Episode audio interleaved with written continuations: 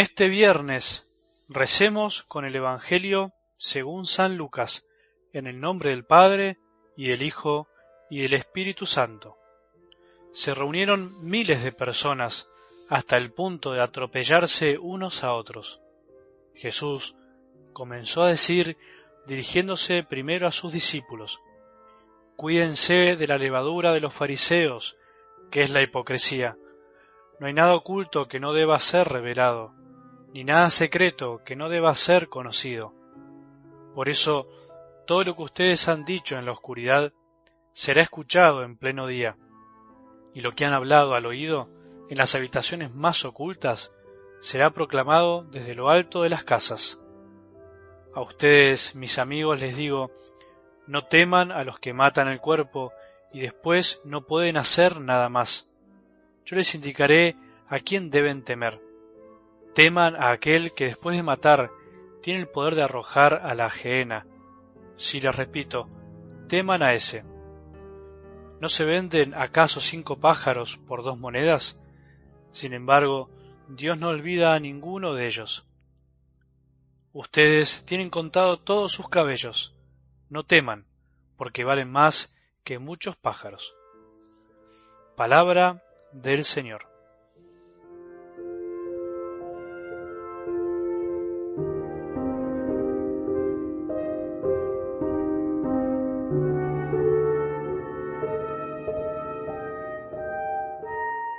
Si nos presentamos frente a Jesús sin estar dispuestos a recibir de Él lo que Él quiere darnos o incluso pedirnos, nuestros encuentros pueden ser en vano, nuestros encuentros pueden terminar con tristeza. El rico de corazón, el rico en bienes que lleva a cerrarle finalmente el corazón, en el fondo es una persona triste porque es incapaz de enriquecer a otros, es incapaz de darse cuenta que lo que tiene es para ayudar a los demás. Es por eso que Jesús, ante la partida triste y apenada de este hombre que poseía muchos bienes, nos advierte que es muy difícil entrar en el reino de los cielos con el corazón lleno de nosotros mismos. El reino de los cielos podemos empezar a disfrutarlo acá. No se refiere únicamente a la vida eterna, o dicho de otra manera, la vida eterna empieza en la tierra, pero podemos disfrutarlo por eso desde ahora en la medida en que nos dejamos enriquecer por otros y nosotros estamos dispuestos a enriquecer a los demás desde nuestras pobrezas, desde lo que humildemente tenemos y somos. No hay riqueza más grande que la pobreza del corazón que nos permite que entren otros amores y es por eso que Jesús al que deja todo por él le promete que recibirá el ciento por uno en casas, hermanos y hermanas, madres, hijos y campos, en medio de las persecuciones y en el mundo futuro recibirá la vida eterna.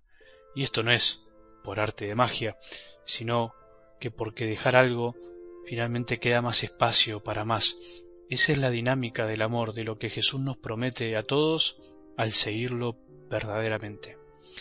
Algo del Evangelio de hoy, de alguna manera creo que nos ayuda a terminar bien la semana, no quedarnos solo con estas palabras difíciles que Jesús nos dice y escuchábamos en estos días. Y hoy Él dice literalmente a los discípulos y a nosotros también, cuidado con la levadura de los fariseos que es la hipocresía. La hipocresía entonces es como una levadura que hace fermentar nuestra masa, que más bien podríamos decir la pudre, pudre nuestro corazón imperceptiblemente. Cuidado con la hipocresía, que es la que nos destruye. Cuidado con la mentira, con la doblez de corazón. Cuidado con la incoherencia de la vida. Nosotros somos discípulos, somos seguidores de Jesús. No podemos decir una cosa y hacer otra. Sí podemos equivocarnos, pero no podemos persistir en el error conscientemente. Nuestra vida tiene que estar más puesta en nuestro testimonio, en nuestra forma de vivir, que en las cosas que decimos.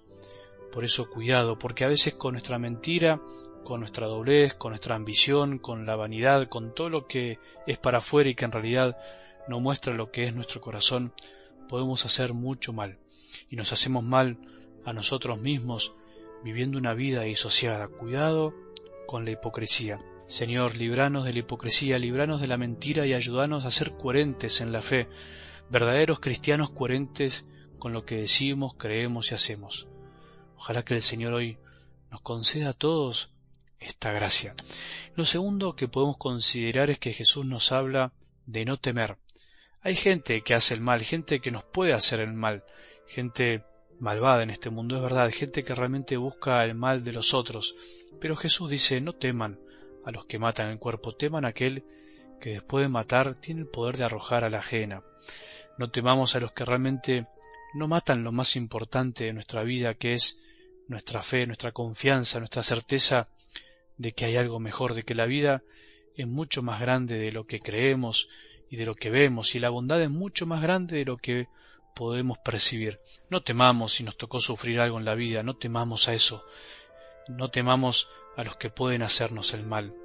Como decíamos, estos días cada uno deberá dar cuentas a Dios de lo que hizo y hace. Y lo tercero es que Jesús nos da un lindo mensaje cuando nos dice, ustedes tienen contado todos los cabellos, no teman porque valen más que muchos pájaros. Qué lindo es saber que Dios es nuestro Padre. Este es el mensaje final consolador y esperanzador de Jesús. Dios es nuestro Padre, tiene contados todos nuestros cabellos, sabe todo lo que pensamos, sentimos, decimos y hacemos. No hay que dudar del amor del Padre, incluso en momentos difíciles.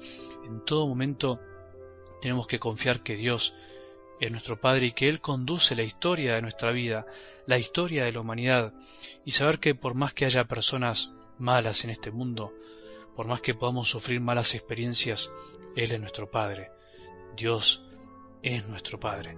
Hoy miremos al cielo y digámosle al Padre, Padre, quiero confiar en vos, quiero saber que estás presente, quiero sentir verdaderamente que estás presente y no quiero hacer nada que muestre una doblez de corazón, quiero hacer todo bajo tu mirada, no quiero hacer nada oculto, porque todo está expuesto ante tus ojos y ante tu corazón. Que las palabras del Evangelio de hoy nos ayuden a vivir un día con confianza, sin temor y ausencia de hipocresía. Que tengamos un buen día y que la bendición de Dios, que es Padre misericordioso, Hijo y Espíritu Santo, descienda sobre nuestros corazones y permanezca para siempre.